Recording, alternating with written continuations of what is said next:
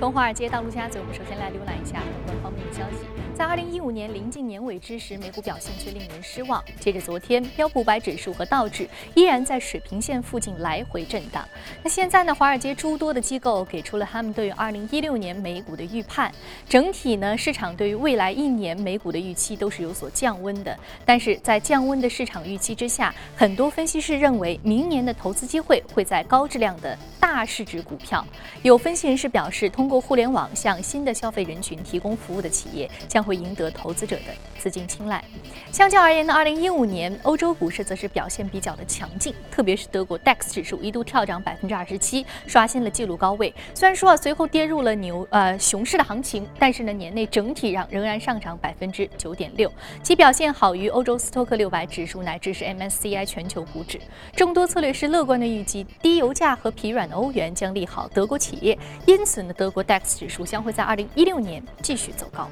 好，再来关注一下大宗商品市场。美国能源信息署隔夜公布的数据显示，上周 EIA 原油库存大增二百六十二点九万桶，远远超出预期，减少二百五十万桶。数据公布之后呢，油价跌幅扩大。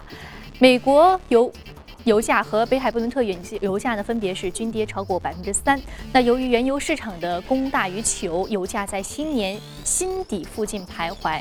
欧佩克组织最新的预测当中称，油价可能要到二零四零年才能够回到一百美元每桶。而花旗集团周三也表示，鉴于欧佩克将继续坚持大量的生产原油，二零一六年上半年原油期货价格面临继续下行的风险。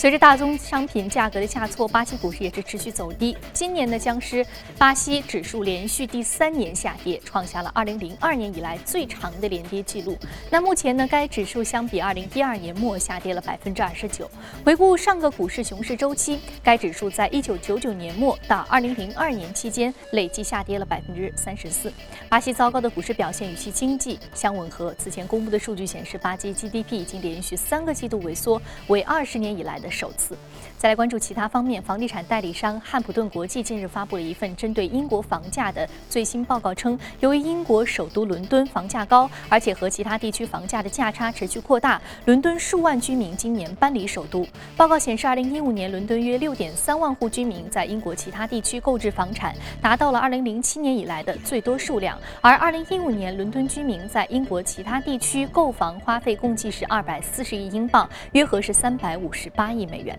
好，刚刚浏览完了宏观方面的消息，接下来我们再来关注一下美股三大指数的一个表现。我们看到美股三大指数呢，在最后一个交易日是出现了一波下挫的格局。那具体来看一下跌幅，道琼斯工业平均指数下跌百分之零点六六，纳斯达克综合指数下挫百分之零点八二，标普百指数的下挫幅度是百分之零点七二。好，接下来马上关注到第一财经驻纽约记者格威尔在收盘之后给我们发回的报道。小唐主持人，今年美股收涨收跌，看来悬念可能要留到最后一个交易日十二月三十一号才会获得揭晓。目前来看，纳指年内收高的概率较大，但是涨幅会维持在百分之十以内。标普五百指数和道指依然是在水平线附近来回的震荡，但无论如何，今年美股将会创下二零一一年以来最小的涨幅记录，几乎是毫无疑问的事情。今年以来呢，原油价格的。跌幅约在百分之三十，油气企业的股价大幅缩水，标普五百能源板块年内跌幅已经达到百分之二十三。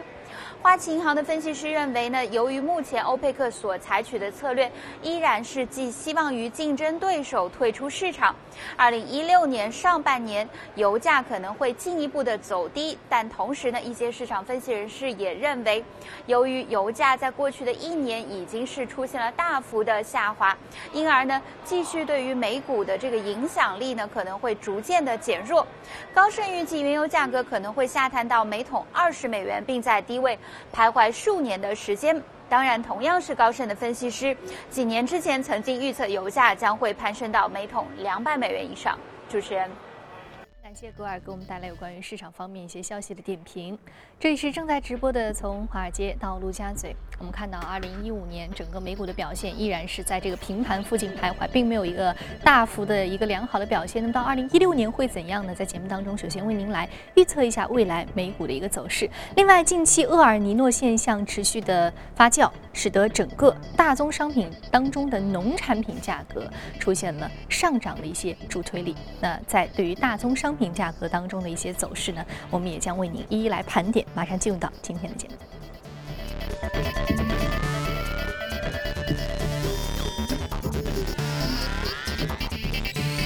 是来自于新电光的研究总监徐秋杰先生，徐老师早晨好。早上好。嗯，我们看到二零一五年整个美股的走势并不是非常的乐观，反倒是德国 DAX 指数涨得比较的多啊。那您觉得二零一五年整个的美股情况，您觉得乐呃是您觉得是比较好的一个状态，是因为美国的整个经济格局还有经济结构发生了一些调整所导致的，还是说我们可以以此来推断二零一六年美国的走势依然会延续二零一五年的行情？呃，我觉得二零一五年的美股行情是比较正常的。那么，毕竟呢，就是因为美美国呢，呃，联储加息，另外呢，它可能很可能在一六年就是资产负债表收缩，所以这个它涨不起来，那么是很正常。另外一个呢，就是说它的经济复苏呢也不是那么的强劲，哈，呃，有复苏，而且在相比全世界虽然比较好，但是也不是那么强劲。那么，我认为。二零一六年美股呢，依然会延续二零一五年美股的这个态势，会比较平淡，啊，不会有特别大的惊喜，就是呃，可能也也就是平盘或者是涨个百分之五吧，标普涨个百呃那个纳斯达克涨个百分之五，或者标普涨个百分之五以下，我觉得是平平淡淡的一年，应该是。二零一六年也一样是这样平平淡淡的，对这样的一个结果。到明年的这个时候，可能涨幅也并不会很大。对，因为就是说，像呃，特别是呃纳斯达克啊，就是它这个我我觉得已经比较高位了。另外一个，我们看四呃四季报，呃标普的这个公司的整体收入啊是下降的。另外，我觉得。二零一六年来讲，美股如果要表现好，它必须能够维持比较好的企业盈利。但是目前来看，它这个美国公司上市公司这个企业盈利啊，也是从一个历史高点向下，一个拐头向下的这样一个一个一个态势。所以呢，这样分析下来呢，就是呃，对于明年的行情呢，就是不不是很乐观，啊。嗯，所以说主要这个企业盈利，我们看到企业盈利非常重要的一个是它的成本，还有一个就是它的市场的客户的这样一个拓展。所以说这两部分啊，我们看到其实成本端来说的话，我们就要说到大宗商品和原油其中的原油价格。我们知道原油价格近期是持续低迷，甚至说到二零四零年啊，才有可能再重新回到一百美元。所以说这。给整个的这个，如果说用油的行业，包括航运企业，也包括一些生产企业，其实这个用油成本就大幅的降低了。在未来的话，对他们的营收空间应该是一个利好的消息吧？我倒是觉得，油就大宗商品可能是这很难说，就是大宗商品分两块，软硬和呃，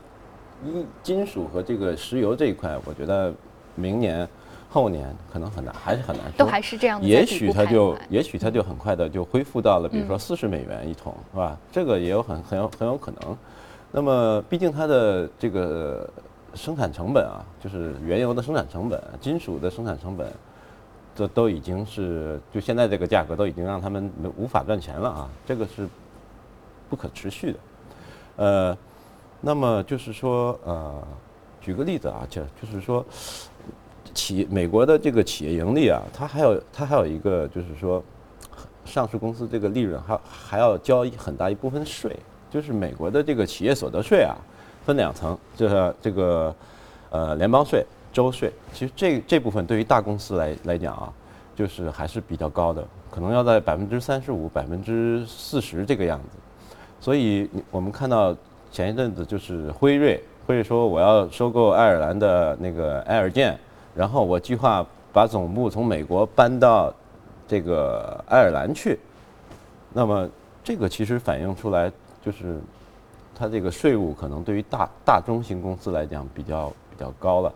那么，呃，美国政府当然也是采取了一些立法，就是来阻止这些大型的公司、跨国公司把总部迁出美国，迁到欧洲这些税务友好国家去，是吧？但是。我是觉得明年的行情应该还是比较平淡，如果没有比较大的就是这种就是比较平淡，应该就算是比较好了。那么，呃，关键还是看它经济复苏的情况以及企业的这个盈利。这个所以说一季度的财报很重要。哎，财报还是很重要。嗯，好，那我们预测明年可能美股的一个具体的走势啊，或者说是不是也能是安安稳稳过一年的状态，我们就要看一季度的财报了。啊，那今天我们其实还要说到另外一个非常重要的话题，就是厄尔尼诺现象。那厄尔尼诺现象又称是圣婴现象，就是全球气候变暖，整个就变成了一个暖冬，或者说整个的一个啊一年四季的温度都相对提高。那其实就对于大宗商品市场来说的话，呃，尤其是农产品价格是一个非常好的提振，您觉得呢？呃，是这样，嗯就是这个目前这个厄尔尼诺现象呢，就是说厄尔尼诺呢，它就是说太平洋，特别东太平洋哈，中还还有中部太平洋赤道带，就靠近地球中间赤道也就是，东南亚地区那一圈，就是赤道赤道这一带横着的哈，嗯这个海水的温度异常的高，嗯这个异常的高就会导致什么问题呢？就导致这个，呃，比如说澳大利亚是吧，印尼啊这些地方，它本来应该在就是这个，呃，这个呃降雨丰富的时候呢，它没雨，然后呢，在秘鲁、厄瓜多尔就是南美那边呢，它应该是这个冷水那个洋流来的时候呢，哎，它降雨非常丰富，它变成了这个发发大水哈，洪涝灾害，就是就是这海水的温度啊，这个赤道带的温度这个异常的高呢，就会导致这个气候异常的情况在全球不同的地方发生，然后而这些地方呢，往往像巴西也好是吧，就是它这个农业国 cocoa 家。咖啡嗯。是吧，甘蔗是吧，那个像印尼呃棕榈呃那个印尼马来棕榈油是吧，这个咖啡，然后他们非洲非洲那边也是咖啡 cocoa 是吧，也就是它影响了这个农作物主产区的这个生产，一个是产量，再一个使得生产的成本大幅的提高。就比如发发水灾了，或者说是旱灾了，那你要增加你的这个投入和生产成本也上来，所以这个会对农产品的价格会有比较大的影响。就是，那么另外一个呢，我们看，呃，就就是目前这一轮的这个厄尔尼诺呢，是从二零一四年五月开始的，到现在二十个月了，而且已经是十七年以来对科学家预计呢，科学家预计要持续到明年的夏天，那么还要继续持续，所以这而且强度目前它是那个强度呢是按照这个跟基准海海水温度比较那个温度上升来来来这个呃确定的。目前的强度逼近了九七九八年史上最强的那个强度，厄尔尼诺的强度。当年我们还记得，就是说九八年大洪水大洪水就中国中国受厄尔尼诺的影响呢，一般是这样，就是呃南涝北旱，北方就是旱，南方就是涝。然后今年现在我我了解下来，像欧洲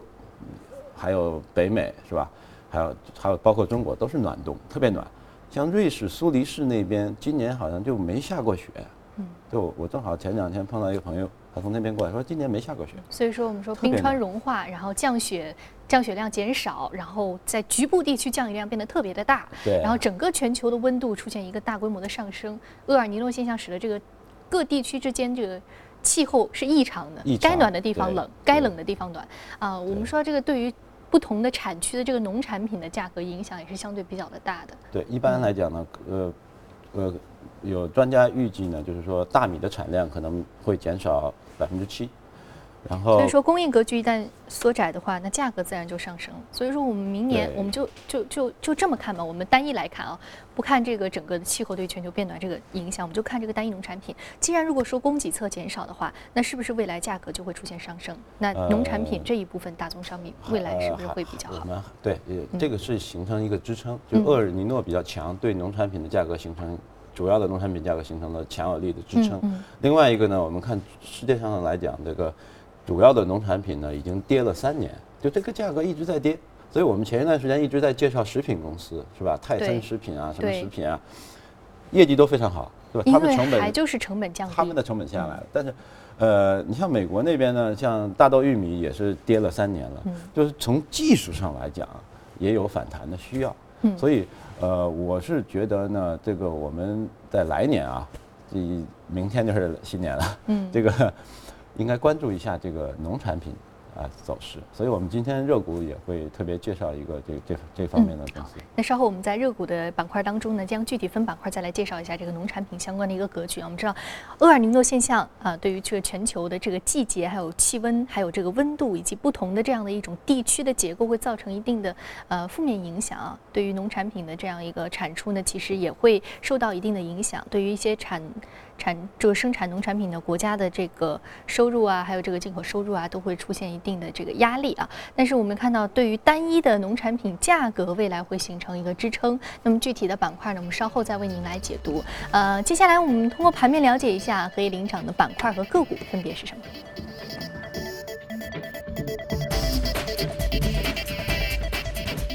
个人服务、航运、生物技术、医药和多元化公共事业是。相关领涨个股的来源板块。今天我们要说的是这个 Weight Watcher International Incorporation 是个人服务板块，上涨幅度是百分之五点一九，目前的价格二十三点五美元每股。汇利轻体，啊，从这个 wait 这个词就可以看出来，它是一个帮你。保持体型、控制体重的这样的一个个人服务的公司啊，对这个公司我们可以这样翻，它就是体重观察者。观察者，他他提供的产品实际上就是产品与服务，就是呃帮助你控制体重或者说减轻体重为主啊。这个在美国呢有很多这样的公司，因为美国他们摄入蛋白质吃的肉啊什么吃的比较多，所以肥胖肥胖率比较高。是吧？特别青少年啊，非常胖，是吧？电视节目很多也有，就是关于如何减肥的。那么这个公司呢，就是是有五十多年的历史，在纽约城，呃，总部在纽约，然后年销售额大概是十二、十二、十二、十二亿美元吧。然后它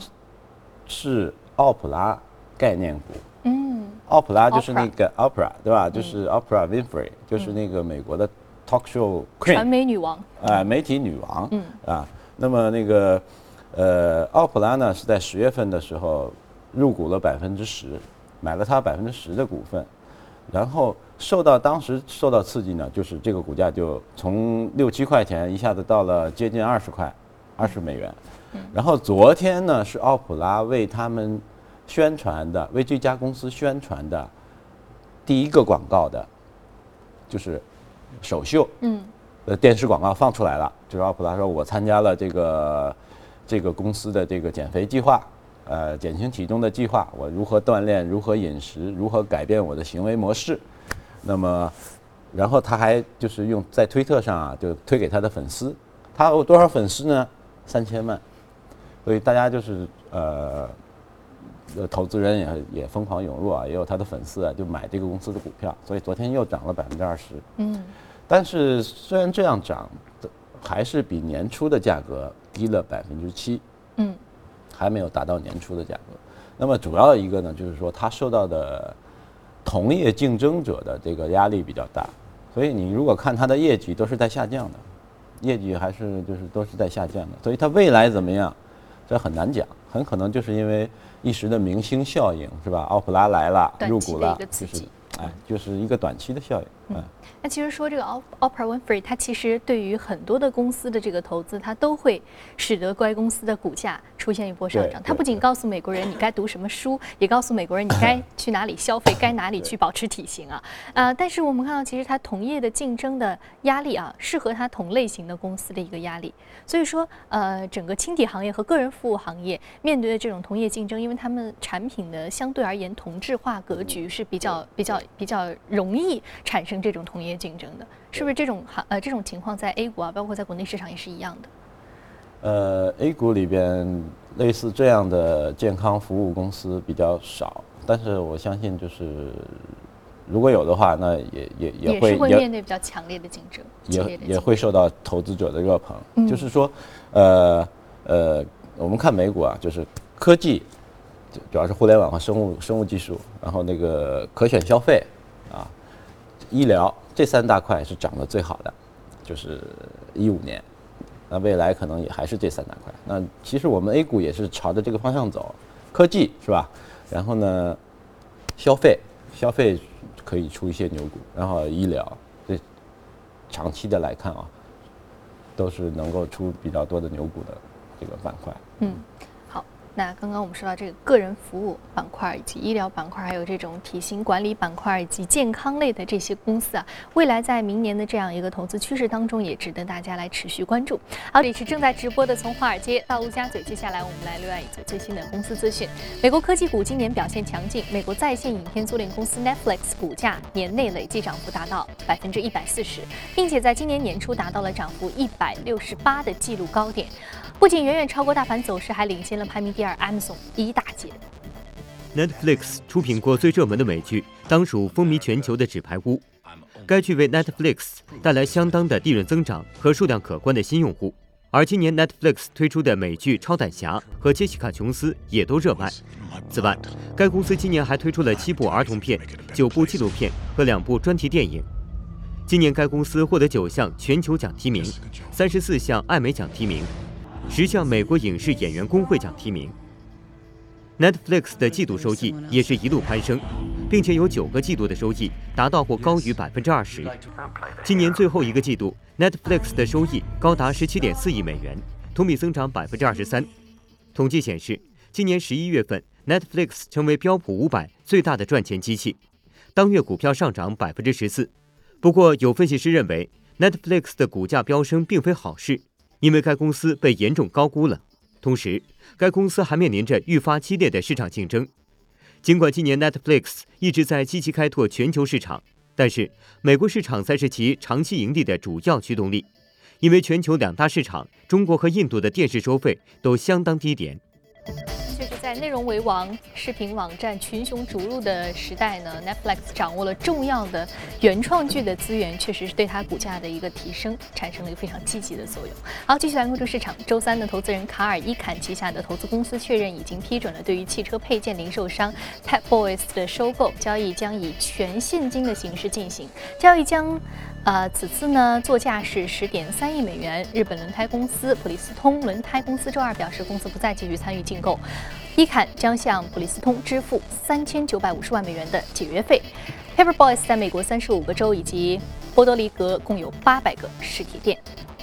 苹果公司已经同意向意大利政府支付三点一八亿欧元的罚款，从而结束意大利税务部门对于苹果展开的偷税漏税的调查。意大利税务局今年三月初认定苹果在意大利涉嫌逃税约是八点七九亿欧元。调查结果显示，在二零零八年至二零一三年间，苹果利用爱尔兰附属机构减少应纳税收入，从而减少了应纳税额。好，刚刚我们简单浏览一下全球公司动态之后，我们再回到资本市场，继续来关注一下农业以及食品板块的一些投资机会。马上来通过盘面了解一下相关个股的一个。表现。